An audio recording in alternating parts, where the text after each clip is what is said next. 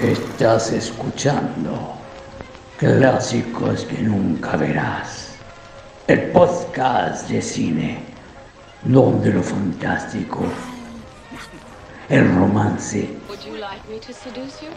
y hasta la comedia serán parte de las tantas emociones que no has experimentado jamás en pantalla grande junto a Odeón Traicionero y Oscar Waldo como anfitriones y probablemente los únicos auditores.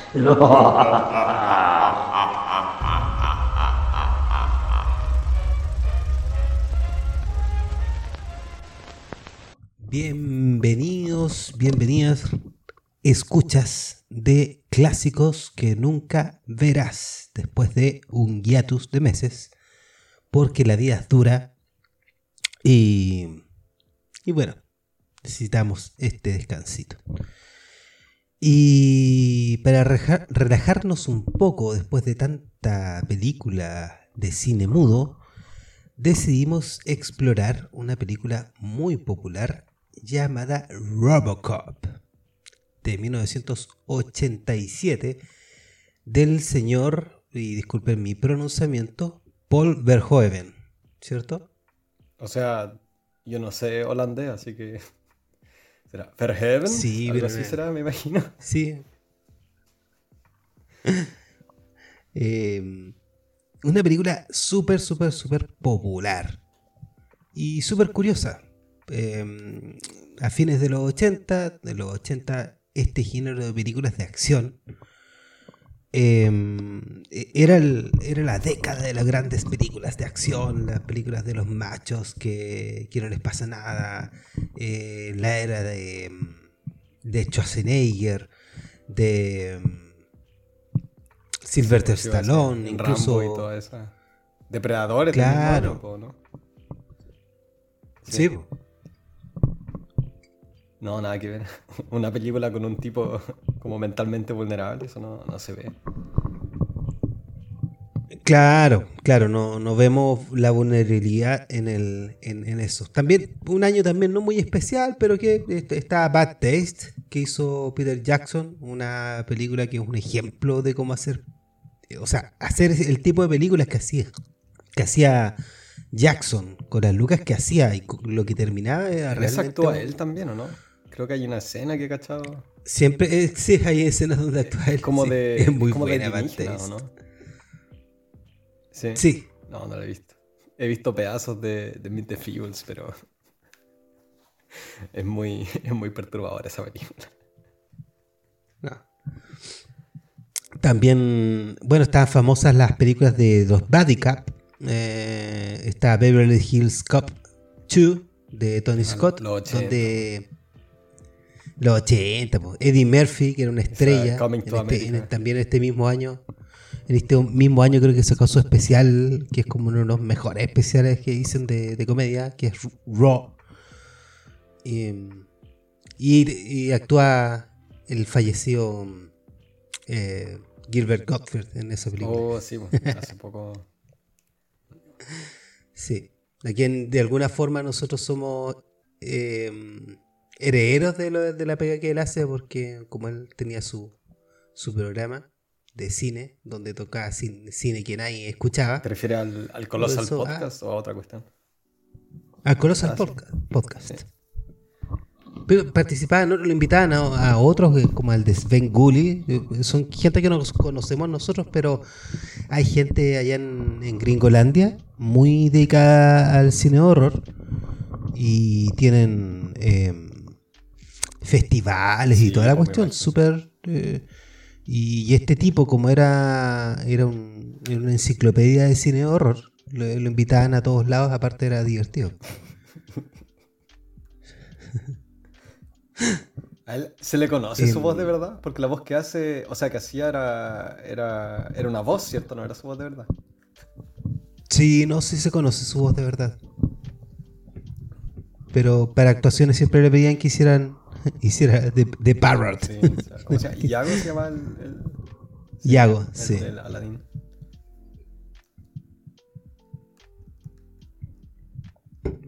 Em, también creo que en, este, en, 1987, otro clásico para alguna gente es. Em, ¿Cómo que se llama? Dirty Dancing. Oh, esa. No sé si. ¿Cuál es Dirty Dancing? Esa, esa en la que está en un campamento donde está como. Donde está la, la mina. Y el, y el Patrick Swayze es como el. es como un instructor, que también es como una bala loca. Eh. Sí. la entretenía, güey. la vi, la vi hace como tres años. Y tiene, tiene su encanto esa cagada de película. Sí, no, tiene su encanto, tiene su encanto. Cobra Verde, pues, la última vez que, que grabaron Herzog con Kinski. No la he visto. La película, bueno, ¿no la has visto? Eh, eh, no es no es tan buena como Fritz Carraldo, pero. Ya no me gusta tanto Werner Herzog. Salvo, no sé, pues. ¿Cómo se llama? Strochek y, eh, Nosferatu. Claro. Sí, no, no sé. Sí, pues muchas de las ya películas. No, ya no me gusta, es como muy.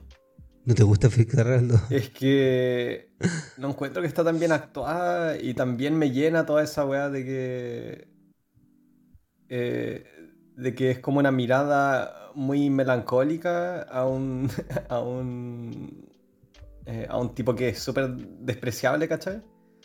Eh, no es que no se pueda, pero a mí no me, no me agarra y más encima está todo ese tema de de la cosa que él como entre como que critica, ¿cachai? Está toda esa, toda esa línea con la, ¿cómo se dice esto? La, la conquista de lo inútil, que es lo que dice Fitzcarraldo que era logrado. Y el, este weón hizo al final la misma weá. Y se nota en, la, en, en las imágenes y en el montaje, que es como súper inspirado por Wagner también, como en, toda esa épica.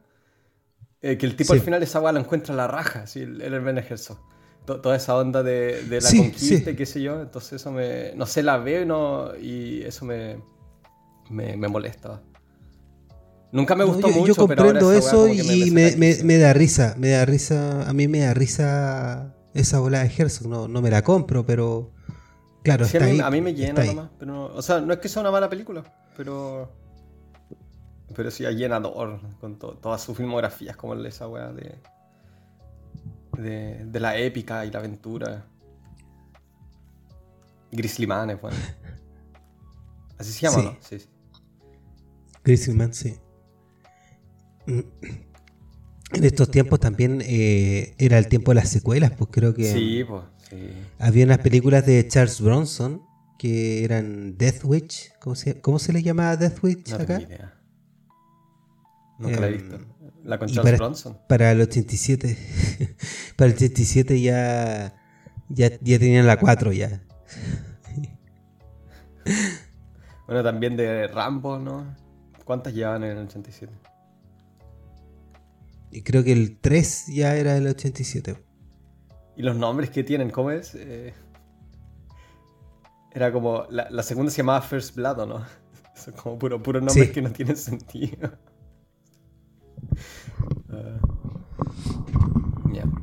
No, en realidad tiene sentido porque First Blood es cuando quién, quién es el que empieza. Sí, pues, pero esa debería ser la primera entonces, En Rambo, en Rambo los primeros, los primeros que empiezan eh, son los Pacos, entonces. De hecho, la volada del weón es que.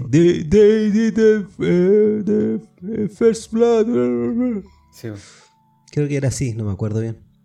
No me acuerdo bien me gustaron esas películas. que la primera, la primera se llama First Blood y la segunda se llama First Blood parte 2 y después Rambo 3 y después Rambo y después Rambo Last Blood. Estoy leyendo ahora. Qué chistoso. Claro.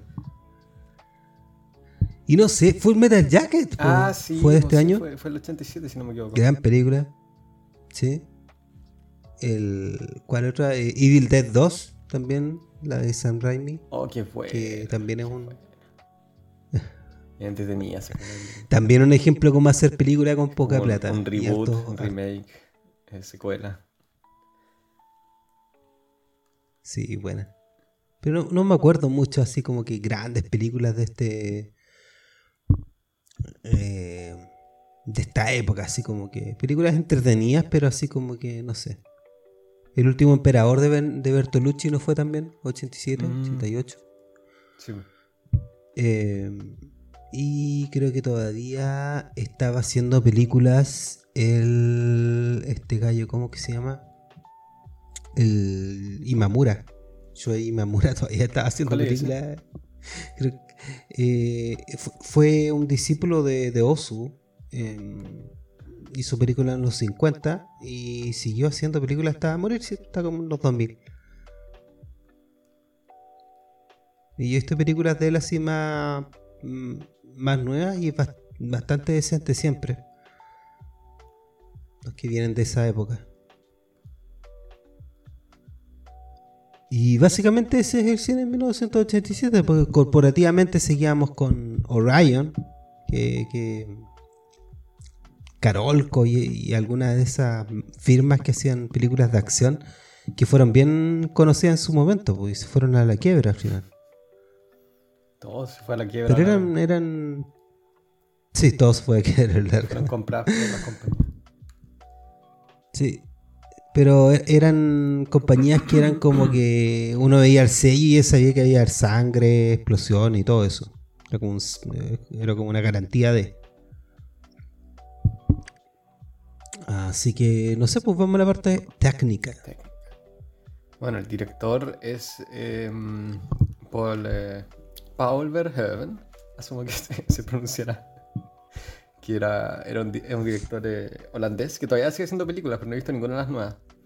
Dicen que son bien, eh, son bien interesantes. Como eh, él siempre, bueno, sus películas están siempre marcadas por una onda erótica, ¿no? todos han visto películas de él, no sé, Instinto Básico, que tiene esa, esa escena famosa donde la, la Sharon Stones cruza las piernas en un interrogatorio. ¿Cómo, ¿cómo, se llama Total Recall en, en español? No sé. No sé. Estaba pensando. Bueno, el, eh. con Arnold Schwarzenegger eh, es como. Es como un thriller psicológico de un tipo al que le, le implantan como una memoria de que él, tuvo una aventura en Marte y después como que pasa a vivirla. Eh, creo que está basada también en un libro de Philip Dick, ¿no? O, uno de esos. Sí, de, sí, de una historia de Philip K. Dick. sí. Eh, últimamente, ah, también hizo Starship Troopers, que fue como una película súper mal entendida en su época, pero ahora es súper connotada como un, clásico de culto y, es una buena película, sí, es súper entretenida. Y esa fue como su etapa, hasta como por ahí por el 2000, fue su etapa eh, de ciencia ficción y de thriller de, de alto presupuesto en Hollywood, ¿no? Con Sharon Stone y Michael Douglas y no sé, Arnold Schwarzenegger y hasta con Peter Weller, aunque no sé qué tan famoso era Peter Weller, pero, pero igual. Eh, y... No, no era famoso. Eh, hasta ese entonces. Después mm. fue cuando hizo The, The Naked sí, pues, sí, pues, después. tiene esta razón. Sí, está joven esta película.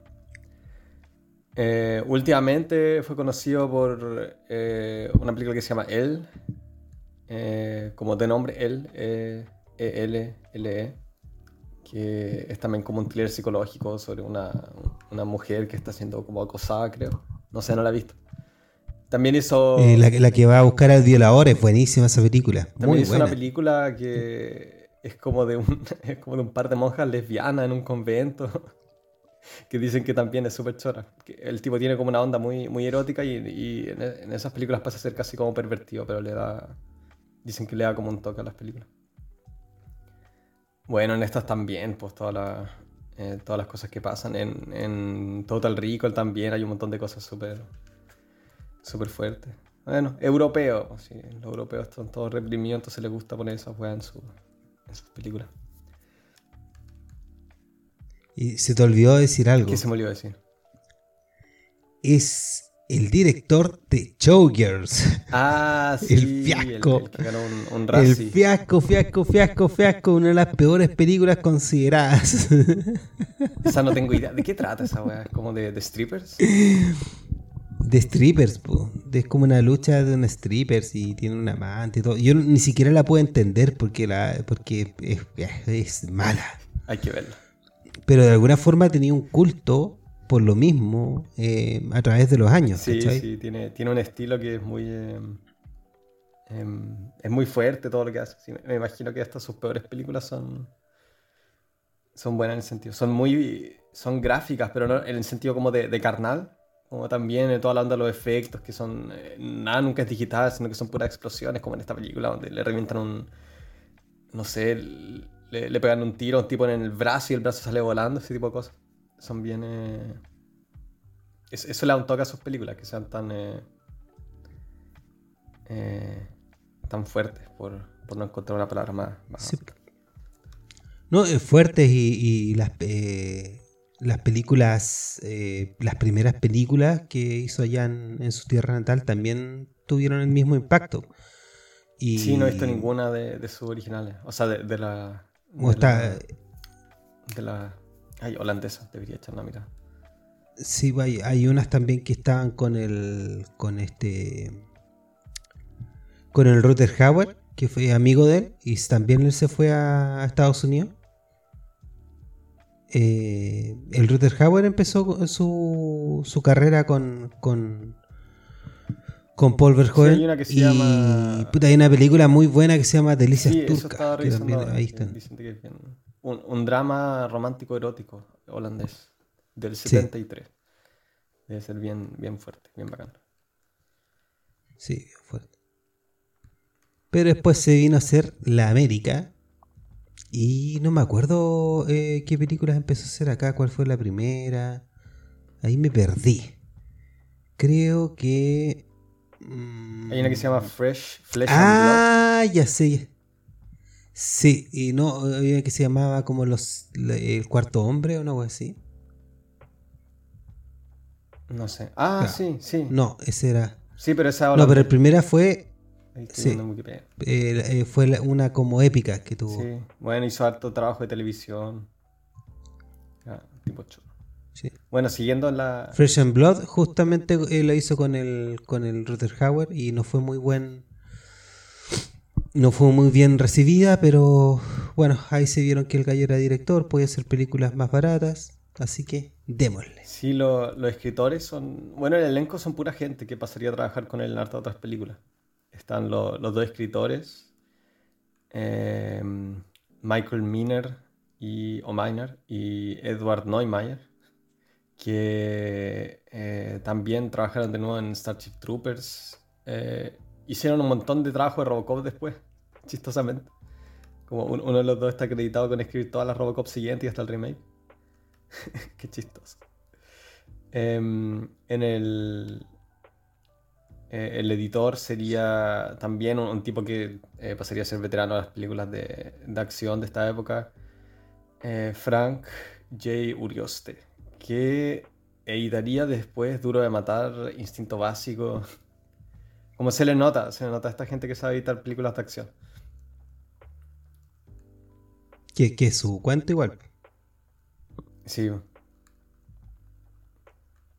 la cinematografía, que también otro, tipo que ha hecho un montón de cosas choras, el eh, Jost Bacano, que es un alemán que hizo eh, Das Boot, esa, esa épica sobre un submarino alemán, que es como del año 81. Trabajaría después en Starship Troopers. Eh, como pura gente que se, maneja harto en el tema de la acción, pero, no, pero también como en la acción dramática, que es lo importante de la, película. Porque la, la escena está muy bien dirigida también. Eh, es súper chora. Y el elenco está, está lleno de gente muy acá. Está el Peter Weller, que Em, bueno, después lo conoceríamos en películas como Naked Lunch, eh, como un actor de culto de los 80 y los 90. Eh, también está Nancy Allen, que actuaría en todas las de Robocop, como la, el, interés romántico, aunque no es un interés romántico, es como... no, no, es como la... es como una mina a la que nadie se la pesca dentro de la película. Buena onda ella, también la, escuché que la invitaron una vez al, al, podcast de, de Frank y Gilbert y, la galla era súper buena onda, tiene una media carrera, lo que pasa es que sí, es opacada. En, las películas nomás tuve que hacer cualquier cuestión. Sí. Da risa como también la... Me imagino, porque ella corre sacando pecho en la película, así que me imagino que eso fue algo que también le pidieron que hiciera el director o cualquier otra persona. Uno, de los ejecutivos que eran, eran súper desgraciados en esa época. Como todo tan, todo tan Todo tenía que ser sexualizado. Mujer, sexo. El antagonista es Kurt Wood, o una de uno de los antagonistas es Kurt Wood Smith, que lo conocerán como el papá de That 70 Show. le sale bien, le sale muy bien este rol. Cara de malo, pues tiene la cara de malo. No. Bueno, ya empezamos con la película. Yo creo. La película nos muestra una distópica Detroit. Eh, dominada por el. por el. ¿cómo que se llama? por el. la violencia, el narcotráfico y completamente privatizada. Entonces, eh, tenemos. Me da risa los comerciales, siempre son tan sí, No, eso, eso eh, ahora que la vi de nuevo, me acordé también en Starship Troopers, le salen muy bien los comerciales. Porque la película empieza como las transiciones. Algo que la película son, eh, son como noticiarios o, o algunos tipos de, de, comerciales que ocurren en este mundo. Y, y bueno, son sátira, pero también te, te, muestran mucho sobre, sobre lo que se valora dentro de esta ciudad que es como todo instantáneo, todo se puede comprar. Está ese comediante con esa, esa línea. y, y, es como, que el tipo debe, me imagino a, que el director eh, llegó de, de, no sé, de Ámsterdam, de, de donde, donde estaba él, y no sabía nada de Estados Unidos, empieza a ver y lo que ve, así que ve los comerciales y es como ver extraterrestres. Y esto, bueno, es que, ¿qué es lo que le gusta? Ah, les encanta la violencia, ah, les encanta la plata, ah, el sexo para ellos es esto. Y me da risa porque mm, las películas de Verhoeven siempre han sido súper eh, irónicas en ese sentido, como que muestran... Sí, pues te da, te da la violencia, pero te la da en exceso. Claro. tiene al matón, pero el matón es, un robot. Ese tipo de cosas. eh, ese, se ocupa muy bien en la sátira. ¿De qué eran los comerciales que hay al principio que se me olvidaron? Eran súper buenos. Había un comercial de. Mm, me acuerdo que había uno de. De, corazones y los trasplantes. Tú puedes elegir la marca del corazón, que era Honda, no sé, Yamaha, una cosa así. No, para, para vivir para siempre. No, y, los empresarios también, el reflejo de los empresarios también es como que lo. Eh, bueno, creo que de esta era era Wall Street, creo que pues también salió en 1987. Eh, y, acá, como que tenéis con 10 segundos, tenéis mucho mejor reflejo como son los, los pues, empresarios. El Miguel Ferrer actúa bien. que sería como el rol de Charlie Sheen en, en, en Wall Street. El newcomer. No, actúa bien ese tipo. Esa, esa confrontación que tiene más adelante en el baño es súper buena. Súper buena. Bueno, y los que también los. Em, los periodistas que aparecen en la tele también son súper geniales. Como pasan puras tragedias en el mundo y lo, y lo cuentan así, como súper eh, súper relajado, casi tratando de entretener.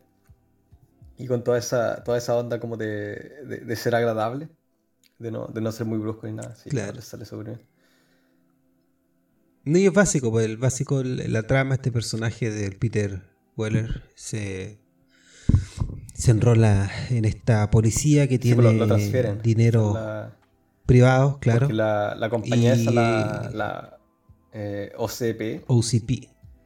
Eh, ha como invertido mucho en una en un área hecha bolsa de Detroit que la van a, la van a comprar y como está llena de crimen tienen que eh, tienen que limpiarla para después crear una ciudad del futuro que después es genial porque eh, al final esa, esa ciudad del futuro después uno de los personajes la quiere quiere utilizarla para también como hacerse negocio con drogas es como todo, todo un negocio nomás pero están metiendo la pomada de que van a, van a inventar esa Delta City en, en, la parte más vieja de Detroit. Y por eso están, están como em, eh, pagando harta plata para mover a todos los pacos a esa área de la ciudad y poder limpiarla. Ahí es donde, ahí es donde entra el Peter Weller. ¿Cómo se llama? El Murphy. Murphy. Y, y bueno, Murphy va a hacer una redada. Agarran los malos y en una escena icónica que tuvieron que grabar especialmente porque está todo el mundo muy asqueado. ¿Cómo grabaron especialmente? ¿A qué te refieres? Porque, mm, porque sacaron, eh, eh, muy poca gente estuvo ahí en el set porque fue bastante Ah, gráfica. Yo, yo, yo era chico y, se, y la gente, pucha, creo que la primera vez que llevó Robocop en manos justamente fue por lo gráfico de la violencia y esta escena en particular cuando lo matan. Sí, sí, es fuerte esa escena. Sí, hay- también cerca del final hay otras partes donde él encuentra que se le pasa un poco la mano al, al pobre joven. No, no. Porque también, no sé, pues, son como puros buenos con escopeta, ¿cachai? Y le, le disparan como por dos minutos seguidos. Y el tipo ni siquiera se cae, se mantiene parado. Le vuelan, le vuelan primero la mano y, y queda, queda de pie con como una con simplemente un, un chorro de sangre que le sale de la muñeca y después le vuelan el brazo entero. No, es súper gráfico. También está ese... Y después su... Eh, Encuentro también que los, los tipos, los, los villanos también caracterizados. O sea, igual, igual es bien ochentera en todos los sentidos, porque está el. Está ese. El, el jefe de los pacos, ¿cachai? Que es un negro, así, es súper, ¿cómo se dice? Sassy, dirían los gringos. Eh, Sí, No bullshit. Sí, no bullshit, nunca. sí. Entonces, bueno, son cosas que pasan. También está el, el negro de los, entre los, ¿cómo se llama esto? Entre los villanos, que la única gracia que tiene es que tiene una risa súper aguda. Ese que se Me ríe. había dado cuenta de eso. ¿Ah? Ese que se ríe como el de Star Wars, como esa, esa lagartija Sí. que hay en, en, en la guarida de Jabba the Hutt. ¿Te acordás? Claro. No, es pico. Pero son, son entretenidas, pues son villanos de.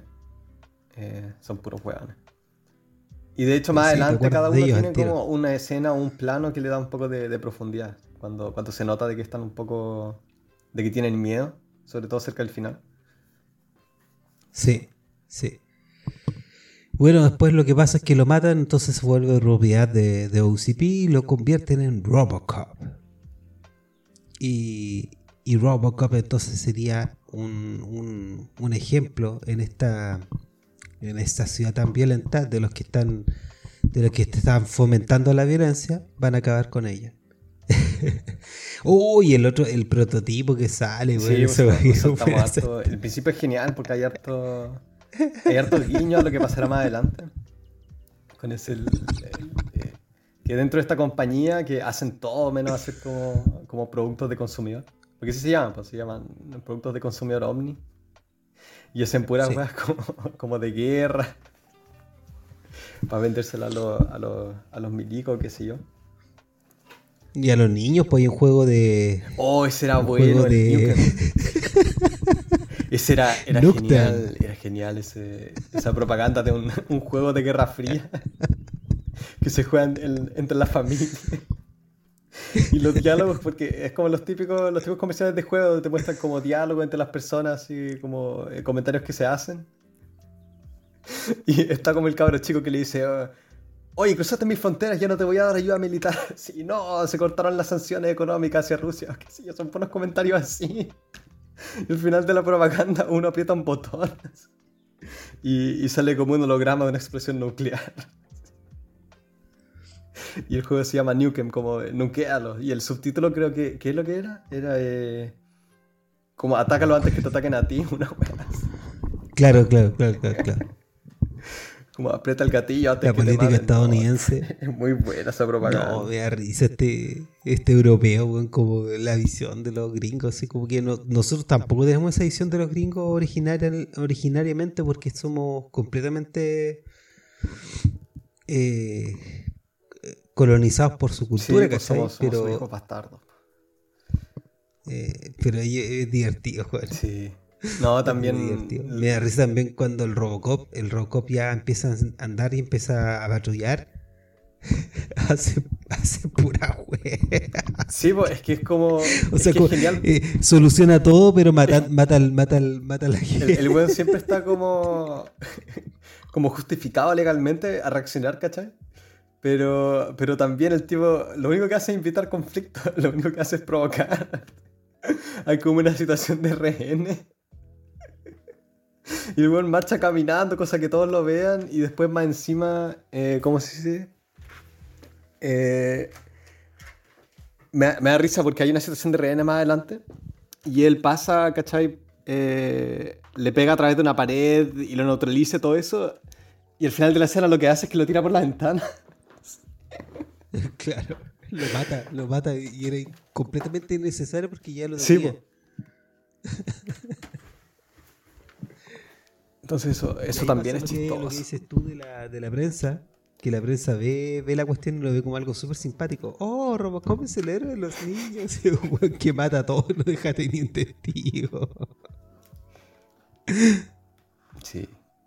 Bueno, nos saltamos un poco todo, todo el drama que hay también entre los entre los empresarios, que es súper... Está súper bien hecha esa parte. También está llena de clichés, ¿no? Como en, en, los 80, eh, los empresarios siempre son viejos. Y acá tienes a un viejo y a un viejo todavía más viejo. y, a un negro que es solo, es solo el yes man. Que el, como el, el amigo del, de uno de los, de los antagonistas principales, que lo único que hace es como decirle que sí y que bacán. Ese personaje nunca supo el nombre y resulta que ese personaje creo que está en todas las rocas. Siempre sale vivo. Sí. Sí, bueno, nunca, nunca hace mucho. Pero bueno, la caracterización también eh, se le nota en, en lo directo al grano que son cuando tienen esas escenas de la. Eh, como de, de las reuniones que tienen, ¿cachai? En ese negocio como se le nota la mirada europea. De que, de que todo tiene un segundo. Bueno, así en la vida también, pero es, es, demasiado, es demasiado crudo eso, de que todo se. Todo gira en torno a los negocios. No, no hay small talk ni nada. No, estaba, estaba de, de, mal humor el, el Paul Verhoeven. No, aparte está bien. Sí, pues sí, pues sí. esas, reuniones, que duran, esas reuniones que duran un, un, año porque empiezan a hablar de su vida.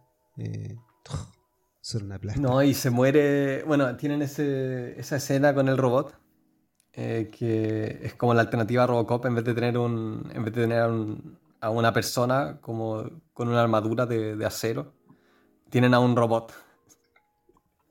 Entonces eh, hacen un ejercicio como sin, cero seguridad donde le pasan una pistola a un empleado eh, para probar la, habilidad del robot de, de el conflicto. El robot lo termina matando. y es genial porque es una escena súper cruda, así le pegan como 800 balazos y explota todo su torso.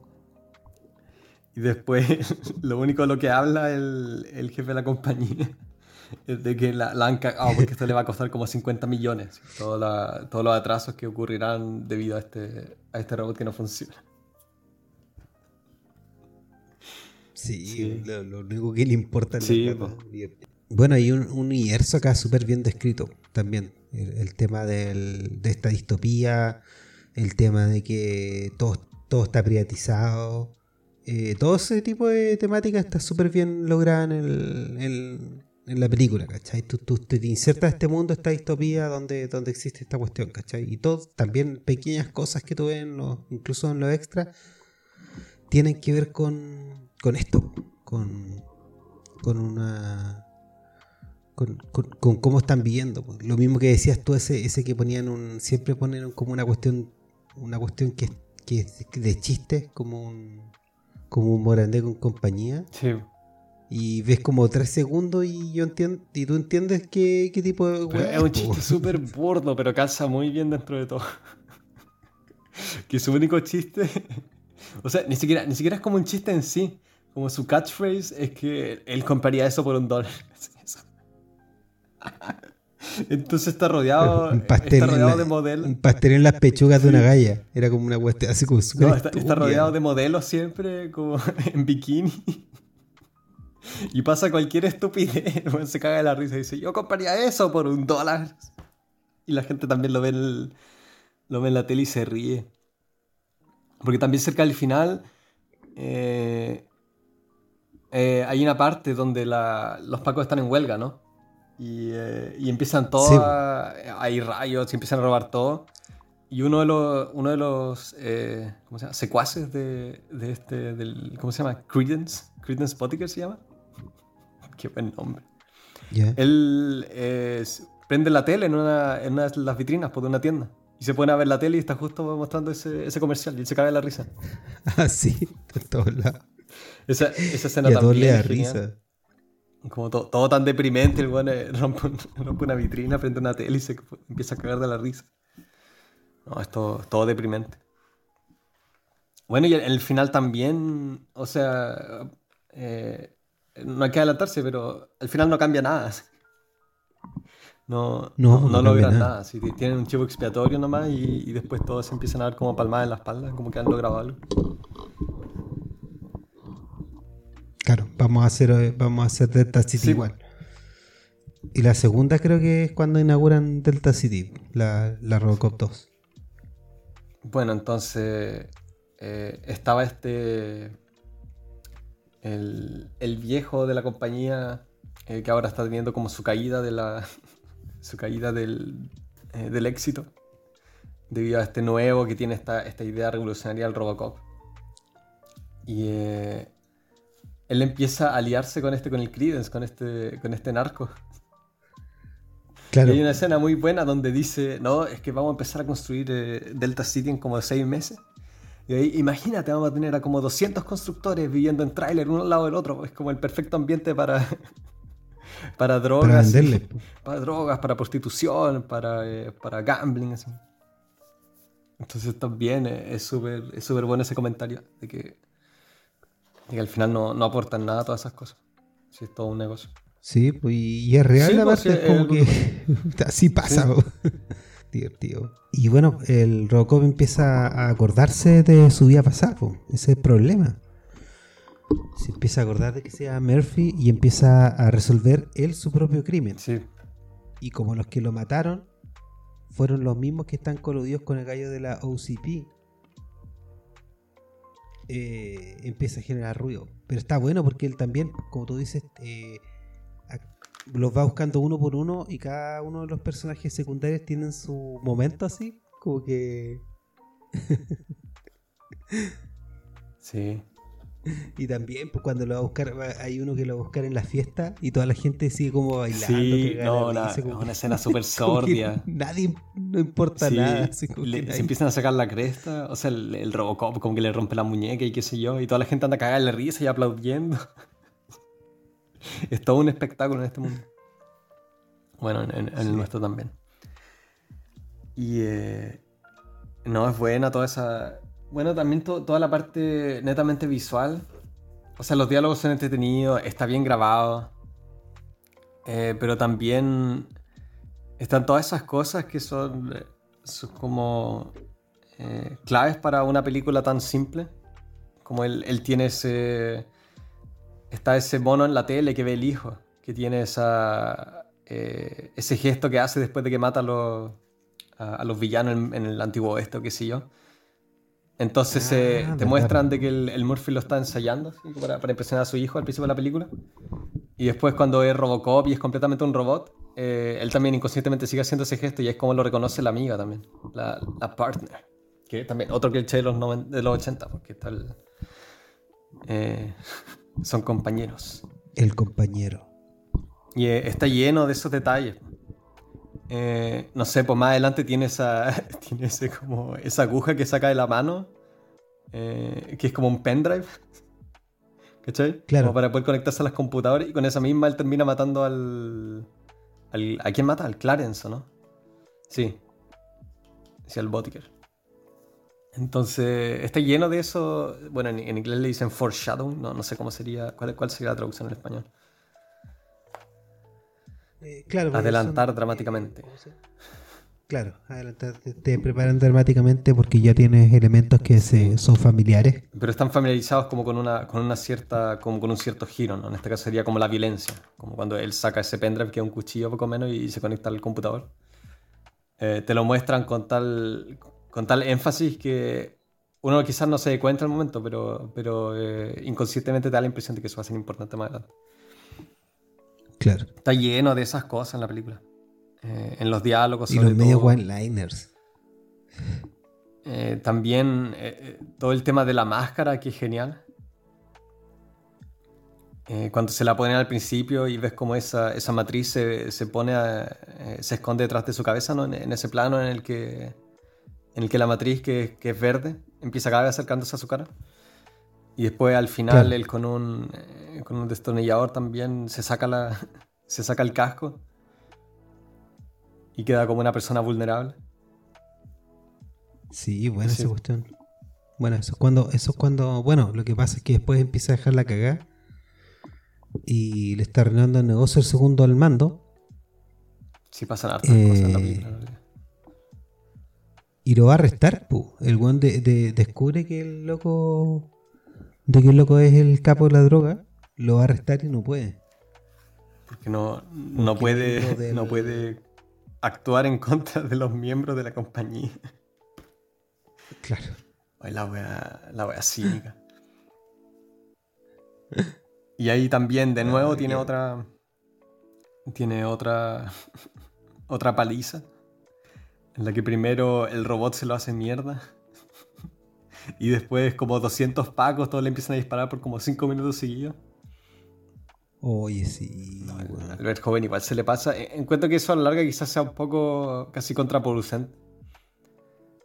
Porque es tanta la violencia la que somete a, a sus personajes que uno, uno ya no siente que hay un límite. Como al principio, ¿cachai? Le pegan 20.000 balazos y el tipo sigue vivo. Entonces relativiza un poco el, dolor, encuentro yo. Sí, pues, pero eso no es acaso la forma en que él ve también a los gringos. Ah, sí, pues sí. sí, sí, eso no hay... en, las películas gringas siempre sufren y sufren y sufren y después pueden levantarse.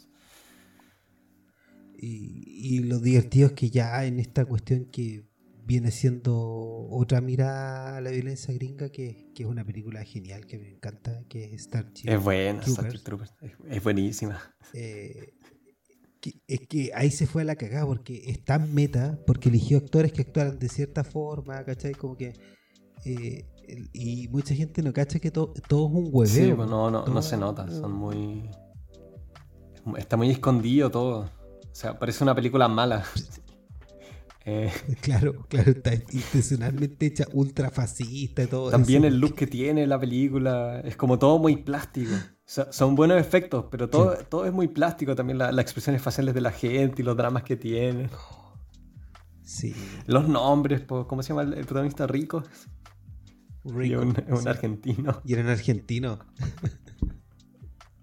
Y Argentina parece como, parece Hollywood, así parece Inglewood o qué sé yo, la parte donde él vive. Sí. No, eh. Sí, se, le pasó un poco la mano, pero es buena esa película. El final me encanta. El final es muy bueno porque... El gran logro de, los milicos es que, es que el enemigo sienta miedo.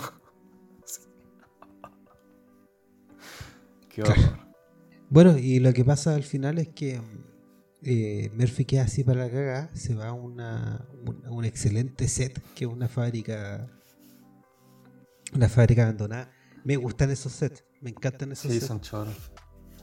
no los podéis volver a. como que es difícil crearlos. Y cuando encuentro una cuestión así, como una fábrica abandonada, como cuando fuimos a tomar fotos allá sí. a, a, a Tomé, es como para hacer una película, o sea, como que. Este, bueno, esta, esta sí, tiene, tiene historia, como se le, se le ven todo, de que, han pasado cosas. También quizás podríamos hablar de, la parte de la familia, que es igual interesante. Que él, habla, habla siempre de la, de la, familia que tiene, y nunca se muestra. Y después tiene, tiene esa escena cuando él lo va a buscar a la casa y, y no queda nada y se empieza a mezclar lo que él ve con las memorias que ha tenido es raro porque lo único que sabemos de las familias es a, través de las referencias del personaje. Y, es lo único, no, no cachamos quién, quiénes son en realidad, si en una vez el guante está separado, qué sé yo. Nada. Solo, solo esos recuerdos de la casa en la que ya no queda nadie porque se fueron. se murió el papá, nos vamos. O seguramente era, era propiedad de la OCP. Ah, eso puede ser. Y si te, te despedías te quedas sin casa. de más. Sí, entretenida la película. está, es difícil hablar de ella también porque está muy centrada como en la trama.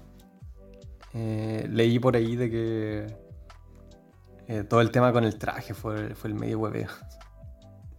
De que eh, era tan caliente todo dentro del traje porque es pura goma. Entonces, supuestamente el Peter Weller perdía como un kilo en agua nomás cada día por la respiración.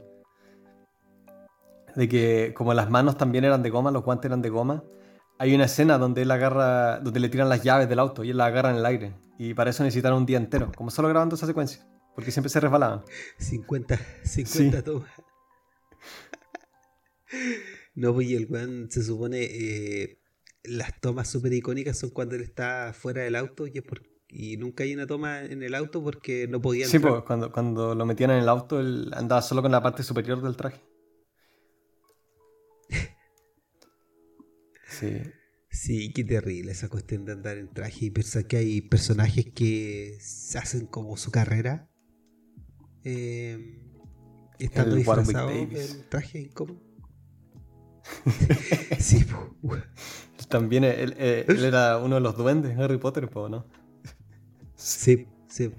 Y no me imagino lo horrible que era trabajar en esos disfraces. Y también tener que. O sea, el Peter Weller actúa bien. Como solo puede mostrar su, su boca. Eh, bueno, una parte del buen diseño visual, sobre todo en, en, estos tipos de superhéroes, es que. Es que el traje en sí sea como muy. Eh, multifacético, como, como en el tema de las emociones, que se pueda mostrar un gran rango de emociones a través de, simplemente el plano que ocupa o ese tipo de cosas, como en el, caso de Darth Vader, ¿no? Que también está esa escena en la, en la, tercera película de la trilogía original, donde están electrocutando al, al hijo. El, el, spoiler para la película que tiene como 50 años. Y solo, a través de, solo a través de un primer plano de su máscara, así, te muestran todas las emociones por las que está pasando. Es un momento súper choro.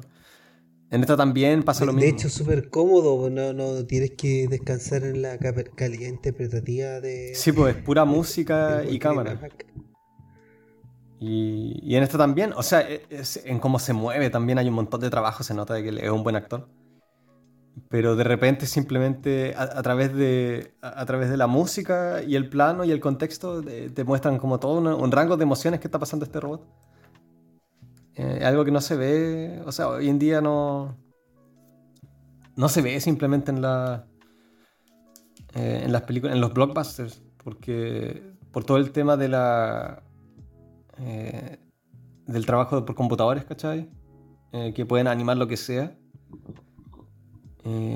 ya no se ya no se presenta esa oportunidad de hacer un de trabajar con algo limitante, pero que te deje sacar el jugo a todos los otros elementos. Sino que hoy día todo puede ser animado, animado por un, grupo de ñoños, como en... La vamos a hacer en, con efectos especiales. Y al final como que matáis no, todo. No, ponte, ponte este, este traje, este, este, traje verde con esas pelotitas, ¿cachai? Tienen como... Eh, le ponen como pelotitas en la articulación y cosas así para después simular en el computador le ponen puntos en la cara y empiezan a conversar, pero no, no es lo mismo. Es como una, es como una grabación, no sé, alguna. Es como un videojuego. Parece eso, parece un videojuego. Entonces no, le, falta, le falta crudeza. Eh, o sea, tú puedes animar una cara como quieras, en, mi opinión por lo menos, pero, pero al final se nota que son, son como ojos de tiburón. Como se, se nota de que, de que es todo tan artificial que no está viendo algo de verdad. Sí, pues como lo que pasó en una de las cosas más incómodas de, de la película de Scorsese que hizo con Robert De Niro, ¿cómo se llama? El The Irishman, el irlandés. The Irishman. Es como lo incómodo de que se ve este digitalizado viejo. actúa bien. Que igual es, una persona viejo. Pues, o sea, igual si camina como viejo cuando supuestamente tiene 20 años. Camina como viejo, se para como viejo. Cuando tiene supuestamente 21 años, qué sé yo, y se le ve caminando o trotando, lo que y se nota que es un viejo. Se nota tiene la, tiene la espalda arqueada, camina lentito. La espalda la tiene súper arqueada, weón. Sí, igual, se entiende dentro de la película porque es como. Son recuerdos. Así que creo que igual funciona. Hay que acostumbrarse, pero a la larga igual funciona. Puta, es una película de cuatro horas, así que después de un rato no se acostumbra. Pero. Pero sí, no es lo mismo. Aparte que requiere tanto trabajo, o sea, no es que eso sea, en sí sea malo, o sea, qué sé yo, encuentro que en realidad son un poco innecesarias esas cosas, pero para grabar The Irishman, ¿cachai? Necesitaban dos cámaras en todo momento para hacer un perfil 3D del, del, de Robert De Niro que después pudieran rejuvenizar eh, digitalmente. el medio hueveo, eh, no te deja no te deja ser espontáneo, porque todo tiene que, tiene que ser una coordinación entre tanta gente. Bueno, para la, de Robocop también, pues igual eran efectos que necesitaban harta gente, pero, pero igual se podía jugar un poco con las cosas que, ocurrían. Ponte, por ejemplo, otra película donde estuvo Robert De Niro, que nadie puede decir que sea mala, que es El Padrino 2. Donde dos personajes, dos personas que ni siquiera se parecían, hicieron el mismo personaje cuando joven y, adulto y lo más bien que se pudo hacer, ¿cachai? Sí, sí. Y, la actuación de, Robert De Niro es impecable y también la de Marlon Brando. Sí, sí, sí, tienes toda la razón. Entonces, de, repente como que creo que se complica más de la cuenta. Sí, sí. Bueno, ha, sido siempre el caso, pero creo que últimamente eh, en, Estados Unidos, en inglés hay como un, hay una forma de hablar, como una, una línea que dice como empujar la jeringa, apretar la jeringa, push the envelope. Entonces, claro. ese es como el paradigma de hoy en día. Eh, para cualquier película que tenga efectos especiales, es siempre como ir más allá, ir más allá, haz una, haz una todavía más loca, que nadie nunca ha visto. Y eso les quita mucha libertad, pues, porque se están, están todo el rato complicándose por cosas que podrían ser mucho más simples. Puta, la de Avatar, ¿cachai? Que ahora, al, momento de salir este, este capítulo, creo que el tráiler salió la, la, semana pasada. Y el tráiler se ve solo en los cines, como en, antes de ciertas películas, pero he visto algunos screenshots. Y es como, puta, puta bacán, así. Ahora los alienígenas tienen más pecas que antes. Puta, qué bacán. Cuánto detalle. La media wea. En eso, en eso he estado. Es distinto. ¿Cuándo salió la primera nota? ¿Del 2009, weón? En eso ya he trabajando 13 años. es del 2009, ¿no? Es como de. Ni me acuerdo, yo la vi en el cine y encontré que era un. Yo me acuerdo que me emputecí. La cuando la una basura, pero. Pero los efectos y todo eso también. La gente se ponía a llorar, yo me acuerdo. Y eso me sacó de quicio. Pero si es poca sí, Nunca viste Pocahontas. ¿Te, sí, ¿te hizo llorar no, Esa historia no se puede hacer llorar. Es que es tan manipulativo. Y, uno, y yo como, la gente no se da cuenta, weón. Es, todo, está tan puro manipulando para que te den pena estos, estos como animalitos con ojos grandes. Y, y la música es súper es súper europea, pues si son puros, son puros instrumentos de viento, es como la weá podría ser Wagner, ¿cachai? lo mismo que me pasa con, con Fitzcarraldo. Es como, oh, la weá. Pero bueno. Es como Coco también. Saben que vas a llorar. Sí, no, he visto Coco, pero me, han dicho que da pena, así que me imagino que no me dará pena. Em, bueno, y ahora. Sí, pues del 2009, de hecho. Y, la, y ahora salió el tráiler para la segunda que saldrá, no sé, el próximo año, qué sé yo. Una de las películas más esperadas. Siempre dicen que son esperadas. sí, pues sí, eso también es, propaganda. Pues. Si, si dicen en la tele que una película esperada, la gente la termina esperando. James Cameron. James Cameron. Bueno, esta, en esta época también eh, fue la época del 87, ¿no fue el primer Terminator? no? es del 84. 84, claro. Pero esa es buena. Sí, no, buena. hasta, como el 2000 hacía buenas películas de, de James Cameron. Titanic también, o sea, la he visto como una vez, pero, pero creo que todo lo que pasa después de que se empieza a hundir el barco es súper choro. Porque también es como el tipo pasándolo bien, como es un, es un weón de los efectos. Como me acuerdo de que las escenas eran súper entretenidas, porque el tipo en verdad sabe cómo, bueno, sabe cómo generar suspenso y sabe cómo mezclar efectos digitales con efectos prácticos. O sabía cómo mezclar efectos digitales con efectos prácticos. Era, era choro su trabajo en Titanic. Sí, no, a mí no me, me cargó Titanic, pero básicamente por el tema de, de romántico. Soy pobre y tú eres rico, así, tenemos que amarnos. Claro, claro, claro. Creo que fue una mala introducción a DiCaprio, me costó mucho valorarlo como actor. Sí, sí, cierto. Gracias a, gracias a Titanic. la, la, playa es buena con él. ¿Y es como del mismo año o de como dos años después? Es una película que nadie cacha. No, y tiene películas anteriores súper buenas también. Eh, y el gallo cabro chico es un pues, gran actor. Hay una película que no es muy buena, pero en esa él actúa un, a, un, a un chico como en retraso mental y le sale bien el rol. Sí. Creo que es una película que hoy día creo que nadie se la, la tomaría en serio por todo el tema también de lo políticamente correcto y qué sé yo. Pero, pero actúa bien, le, le sale bien el rol.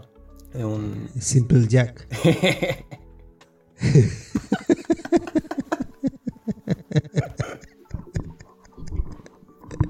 La mejor película de Simple Never Jack. go full retard.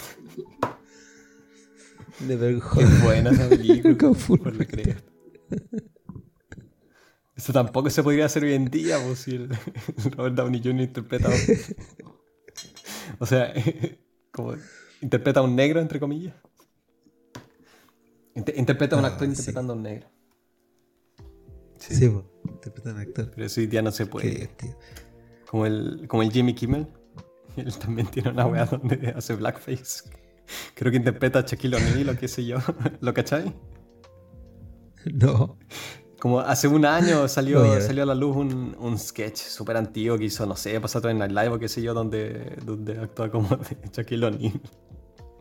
Después se tuvo que, dispul- que disculpar y todo. Era una weá como el A Jimmy 95. Kimmel es pura weá de buscar, po, weón, porque Jimmy Kimmel antes Jimmy tenía Kimmel un- vale un callampa. show con el... Vale Callampa, pues, tenía un show que, que era con el Adam Carola y se llamaba The Man Show. Y era como una weá así súper machista cagar, pues, weón, combina, combina onda Hooters en, en, en el escenario y toda la cuestión, así era como la cagó, así como... Era como un morandé, pero pasta, así, pero con cocaína. así, Y ahora como- tiene un, un late night. Todos se llaman Sí, late night, es ¿o ¿no? Todos. Sí, todos son igual de fome y Sí, vi un clip bueno del Jimmy Fallon, que me carga Jimmy Fallon, pero hay un clip que es realmente entretenido en el que él está con el Bradley Cooper y tratan de hacerle como propaganda a una a, un- a una obra del hombre elefante que está interpretando el Bradley Cooper. Y Ya. eh, al principio como que se tiran, empiezan a... Es como tan sordia la weá, el, el Bradley Cooper creo que menciona de que él, se, él fue a ver lo- los huesos, como a Londres, del hombre elefante. Qué Sí, imbécil. pero se caga de la risa el otro weón porque es una weá tan absurda que lo dice. Entonces pasan como los próximos 10 minutos tratando de reiniciar esa propaganda y se, se cagan todo el rato de la risa. Era, era chistosa, así como difícil de explicar, pero entretenida, así como uno de los únicos momentos, el único momento, yo creo, yo no veo Jimmy Fallon, pero me, me surgió esa weá como en YouTube, en el que como que en verdad parece eh, honesta esa weá que tiene él de que siempre se caga de la risa. Porque se nota que se molesta Sí, porque no, no- no logran sé. terminar esa propaganda. Están todo el rato No sé, me carga, me carga Jimmy A mí también me carga. Me cargan todo eso. Y Eh, Steven Colbert me carga más que cualquier otro, yo creo. Sí, pero Steve Colbert por último le tengo cariño porque por, por, porque era buen escritor. Juan era un escritor bacán. Tuvo un show eh, bueno, ¿no? En el. un Súper el bueno. Hacía un el personaje. Sí, pues, hacía un personaje era como como- facho o algo así, creo. Sí, un republicano. Era súper bueno. Es el, el Colbert Report, ¿no? Se llama. Creo. Sí, The Colbert Report. Sí. Y también él era muy buen guionista de humor. Y. Pero es muy. eh, se, se puso de moda toda esta wea woke y se puso media weón. Se pusieron todos, weón, sí. Sí, bueno, el Conan sí, sigue haciendo Sí, sus el- cosas. eh, Conan siempre ha sido fiel a su a su estilo. Es muy de- bueno su de que es súper bueno. Es muy Sí, bueno, bacán, pero eh, yo creo que es de nicho. Porque a mí me encanta cuando. Bueno, el Conan es un fanático de la historia. Sí, bueno, es un buen, Eh, es un buen interlocutor el Conan. Mejor que todos los demás. Y, y se pone a, a- a, por ejemplo, a, hacer eh, pelas de cable, pero con referencias del, del año 1700. Entonces, no sé si todo el mundo podrá apreciar como aprecio yo esas weas como personajes de la Revolución Francesa. El, el Pero eh, es muy bueno. Claro, Sí. no, no, sí. Es, es- es muy, muy bacán. No, pero él es un buen que improvisa y un buen loco. Siempre ha sido un gran escritor. eh, escri- escribió en SNL, escribió en Los Sí, Simpsons. pues él, entonces, weón de la época de los escribió sus propios sketches. Entonces, un weón que detrás de eso hay talento. Entonces, esos weones siempre son más interesantes que estos los locos, otros locos como el Jimmy Fallon, que no, escribió, no ha escrito un No, chiste en el el Jimmy Fallon Entonces, tiene una. Hoy la tangente en la que nos fuimos. Pero él tiene una obsesión con, con cómo caerle bien a la gente. Bueno, todos en realidad, Sí. todos los de hoy en día. Quieren, quieren parecer correctos y qué sé yo. Quiérame, quiérame, Sí. quiérame, quiérame. Pero este, eh, encontré chistoso ese clip solo, solo por eso, porque son como 10 minutos y. El bueno, en verdad que pierde la paciencia, pero no lo, no lo deja salir. Ya. Bueno, Estuvo buena la, parte dispersa. Sí. Eh, algún día podríamos ver algo en, lo que. No sé si con era escrito por una película, creo que no. No tengo idea. Un capítulo de Los Simpsons. Creo que no. Capítulo de Los Simpsons, sí. Sí, pues sí, que, que escribió harto. Y, y eso.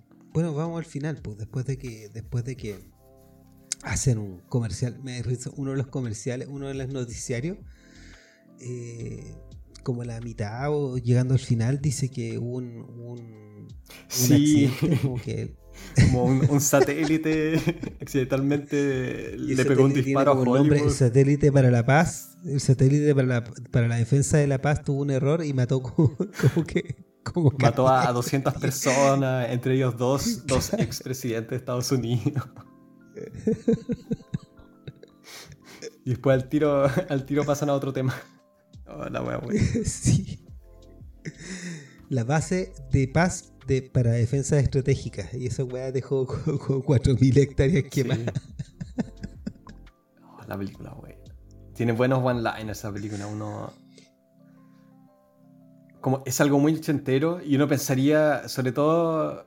Eh, eh, ahora, si uno la ve hoy en día y no está familiarizado con esas cosas, o está muy familiarizado con esas cosas, uno piensa como, ah, ya, ¿para qué? estamos como en la época postmoderna, ya no, ya no es como época de hacer esas cosas. Pero son muy buenos los one-liners. Como, son esos comentarios de una línea nomás que quedan como memes, son, son buenísimos. Está lleno. De hecho, tenían que tener siempre un. Tenían que tener un one-liner. Sí, pues sí. había gente como que. Como que se preocupaba. Sí, me imagino. script doctor. Eh, de hecho, pues la, la princesa Leia. Sí, pues ya era una. era hacia hartos one-liners. Sí. Pero, pero son buenos, son buenos. Bueno, y llegamos al final de la película. Eh, al, al, Robocop se lo han hecho, se lo han hecho mierda, pero, pero todavía sigue en pie. Por alguna razón. Por el Will of Power. No, eh, ¿cómo decía? Power of Will, decía el, el Norm McDonald. Sí. Eh, y él marcha, va marchando a, la oficina de, de, este super villano. Y también uno de los mejores one-liners en la historia, que él, le dice, como están en plena reunión, y le dice a los demás de que es imposible actuar eh, porque tiene esa, directiva en su, en su CPU o lo que sea, que le impide, le impide actuar en contra de un, eh, miembro de la, de la board. Entonces, el, el otro toma, toma a su jefe de rehén. El, villano toma a su jefe de rehén, que es como el viejo más viejo de todos. En la mejor escena de la película, si el otro le grita, ¡Ya fire! que parece, parece como algo de un, de un, show de reality o qué sé yo, como de Apprentice o qué sé yo. Sí. De Apprentice. Y después, bueno, el Robocop se lo hace cagar. En una escena, en un plano muy malo en el que el otro cae del, del edificio. El mismo año en el que salió Duro de Matar, eh, que tiene una buena, un buen plano del villano cayendo como de, 20 pisos. Uy, qué bueno ese plano. y acá se le. Acá no, sé qué no sé cómo vieron esa cuestión y dijeron de que, de que estaba bueno. Puta, quizás se le, se le acabó el presupuesto, qué sé yo. O sea, le, le, da. Bueno, se le acabó el presupuesto. Le da encanto a la película, pero. Pero no sé cómo alguien puede hacer esa weá y, decir como ya terminé, está listo. Mántenlo a imprimir. Claro. No, pues, no, pero la película se te... No tenían, no tenían presupuesto, sí. De hecho, no tuvieron como medio hueveo con, con los de Orion por el, por el tema presupuesto. 13 millones para esa época. Claro. y, y una de las últimas películas que hicieron para las que usaron plata fue para la muerte del, del Murphy. Pero por eso también eligieron el, el tema de, esa fábrica abandonada. Ya, es entendible. Hoy la cagó la película con el vuelto del pan. Bueno, son todas baratas las de Paul Verhoeven. Y eso también es como parte de la gracia que sean tan. O sea, me imagino en mi ignorancia que, por lo menos en ese entonces, hoy, día debe ser al revés, eh, que hacer efectos físicos era mucho más barato que hacerlos digitales. Entonces, eso también es la razón, yo creo, porque bueno, se, ven mejor, pero también imagino que es un factor en, todo, todo el trabajo de sets y qué sé yo. Sí, bueno, como decía, como decía el mismo Gilbert, los efectos físicos se ven falsos pero pues, reales. Sí, sí. Otros se ven reales pero falsos. Sí. Sí, y me gusta el traje de stop motion. Hay una escena que me encanta, weón. Me encanta. El robot ruge, ahora me acuerdo. El robot ruge y chilla. Sí, sí es, como, es, como un, es como un león. No, ruge cuando está cuando es todo cabrón y cuando lo derrotan se pone a chillar. A mí me encanta una escena donde uno de los malos, cuando está en la fábrica, le, le va, lo va oh, a atropellar a Robocop. Oh, esa escena la primera vez que la vi, en verdad que me sentí mal. O sea, me, refiero como me dio dolor de guata, así, asquerosa, asquerosa. Ahí se, ahí se le fue la mano. No, y le saca el jugo, pues si este tipo trata de atropellar al Robocop y, y choca contra un choca contra un tanque que lo único que dice es como desecho tóxico. Y pues cuando sale de la pues cuando sale del auto después de que cayó todo ese, toda esa weá encima, el, tipo es como un hombre elefante. Oh, la weá genial con los dedos de Tienen un plano súper largo donde él también como empieza a caminar. Ayuda, ayuda. Y lo termina atropellando el jefe. Y también cuando lo atropellan típico los 80, pues el weón se, se, el weón explota en pura sangre. Sí, sí. asqueroso, no. Una wea buena. Más encima, era justo ese weón que había tenido esa escena donde se había puesto a ver tele entre medio de todo el caos. Y era, era como casi que conmovedor verlo así, como un cabro chico. Y después le pasa esta cuestión. Pues no. qué horror, qué Es muy bueno. Igual. No, tiene la media escena porque Juan sale caminando, le dice la media. se pone a gritar. El papá de Laura Palmer, pues, de, de, de Twin Peaks. Ah. es buena. No, la película. No, bueno. bueno vale la pena, sí. Me entretuve mucho. La, he visto una o dos veces, mía, pero yo no pensé que me iba a entretener tanto. Pensé como, oh, ya, otra weá de los 70, de los 80. Como la, fantasía, pero lo, bacán de, la, de las fantasías de, de Paul Verhoeven, eh, en contraste con todas las otras fantasías gringas, es que es que al final no es una fantasía, así, no idealiza nada, así como es puro trauma. Sí, pues una, una distopía probablemente tal, pues, no, no, es bonito. No, no, para nada. Eh, también, pues el, protagonista es, un robot y eso también es súper crudo verlo. Cómo camina y, y, al final trata de ser una persona, pero no puede, no puede caminar como una persona normal, sino que anda siempre como robot. También cuando se saca la máscara y es como, es como la piel de su rostro, por sobre todo el material, de, ¿cómo se dice esto? De metal. Es horripilante, es como ver la mosca. Fue una época que dio espacio para este tipo de películas que hoy en día no... No sé si se podrían hacer de... Bueno, de la misma forma, no se pueden hacer. Sí. Pero también falta esa crudeza. Pues, hubo hace unos años una, un remake que hicieron de. Sí, sí, lo vi en el cine, me acuerdo con unos amigos. Y pucha, bastante más malito que esto. es que es como. No tenía patas ni cabeza, eso me acuerdo, el, el, remake. Como a veces era, era acción y después le ponían como un poco más de enfoque a la relación con el hijo, pero cambiaron su historia original. Era. También hay una parte que era súper fome, que en, en, la película, me acuerdo, en la de Robocop, la nueva, hay una parte en la que le borran la, la memoria. Y, eh, ahí es cuando él se convierte como el Robocop, porque las memorias que tenían como lo hacían de que él no pudiese, no pudiese funcionar. Y eso también es súper fome, porque te pasáis media hora de la película esperando a que recupere la, memoria, que sabes que va a pasar en algún momento. Eh, en esta película también pasa eso a ratos, como que uno sabe para dónde va, pero, pero el camino es muy entretenido, muy interesante también. También por eh, toda, la, toda la onda satírica que está en todo. No hablamos de esa escena en el baño que me encanta, que es cuando. Eh, ah, la escena de los Sí, pues hay una, confrontación entre el ejecutivo más villano y el otro, el, Charlie Sheen, poco menos, que, que, está, está tratando de reemplazarlo dentro de la cadena de mando. Y actúan súper bien los dos. Como es también, sobre todo el Miguel Ferrer. Eh, que está, se siente súper intimidado, pero a través está, está dando a hacerse el macho al, actor como indiferente, algo que se ve mucho. Siempre en este tipo de confrontación en todos los lugares. Eh, tiene, tiene algo muy, muy verosímil todo. A pesar de, a pesar de ser una. A pesar de ser un hueveo la película. No, y también, pues también el setup, porque está como haciéndose el choro.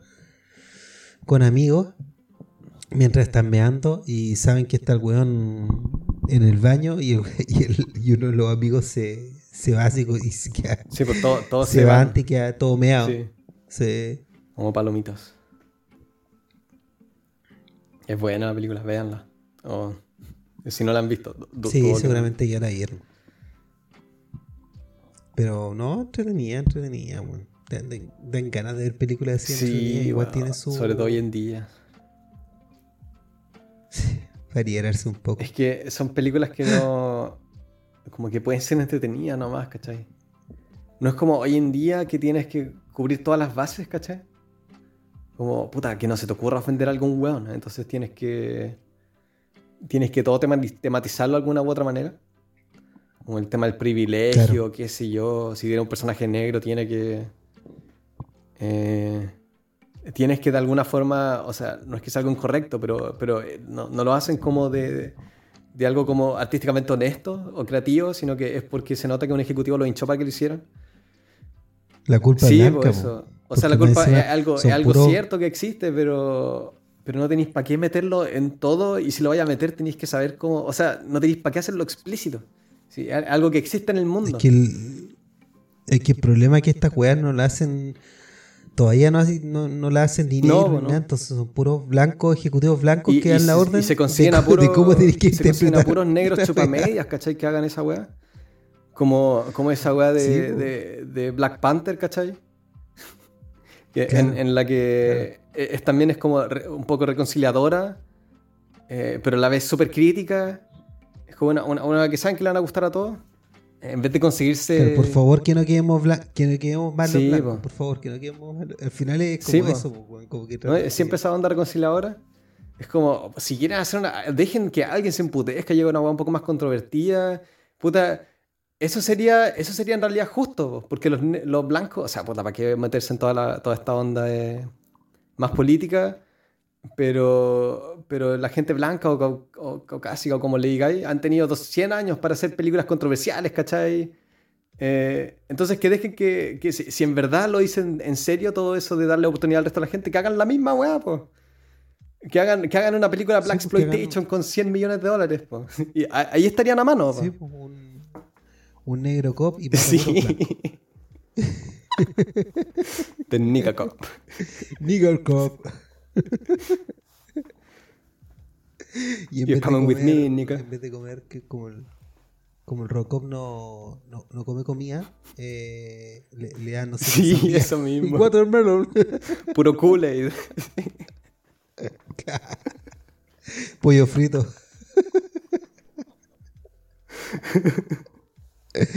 y mata puros blancos con poder. Sí, bueno, e, eso, eso, sería, eso sería interesante. Ver, ver esa hoy en día sí que sería entretenido. Por todo lo controversial que fuese. Y aparte sería divertido. Sí, a eso me refiero, pues sería, sería un espectáculo. Pero, pero toda esta onda políticamente correcta.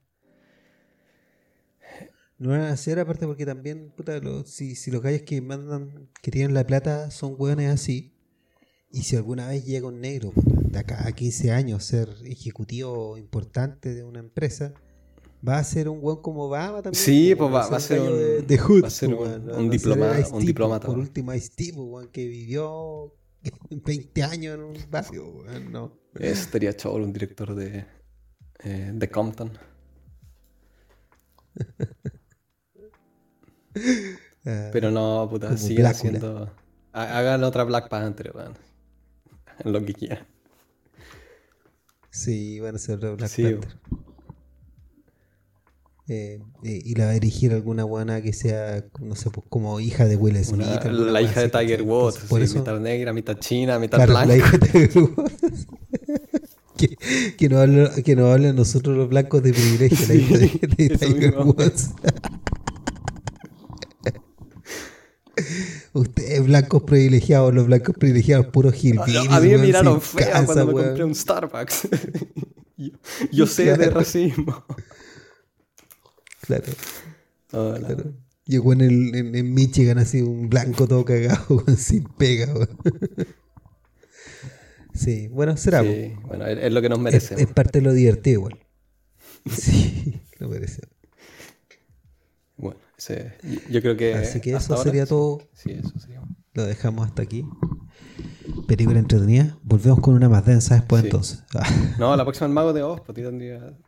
Esa, el Mago de Oz. La vi una vez en la tele cuando chico y ahora, ahora me la conseguí, así que la, la podemos hacer. Perfecto. No, una gran, grandísima película. Grandísima película.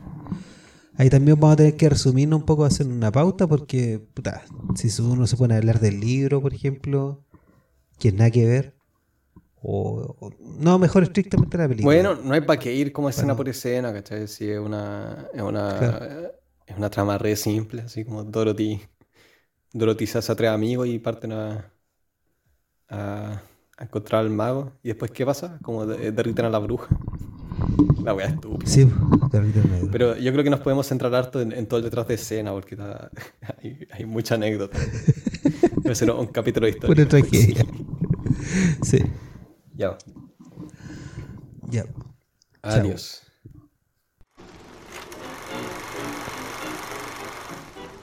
Así Nos despedimos. Y gracias por pasarte películas con clásicos que nunca verás. Sigue nuestras cuentas. Nos escuchamos en el próximo estreno.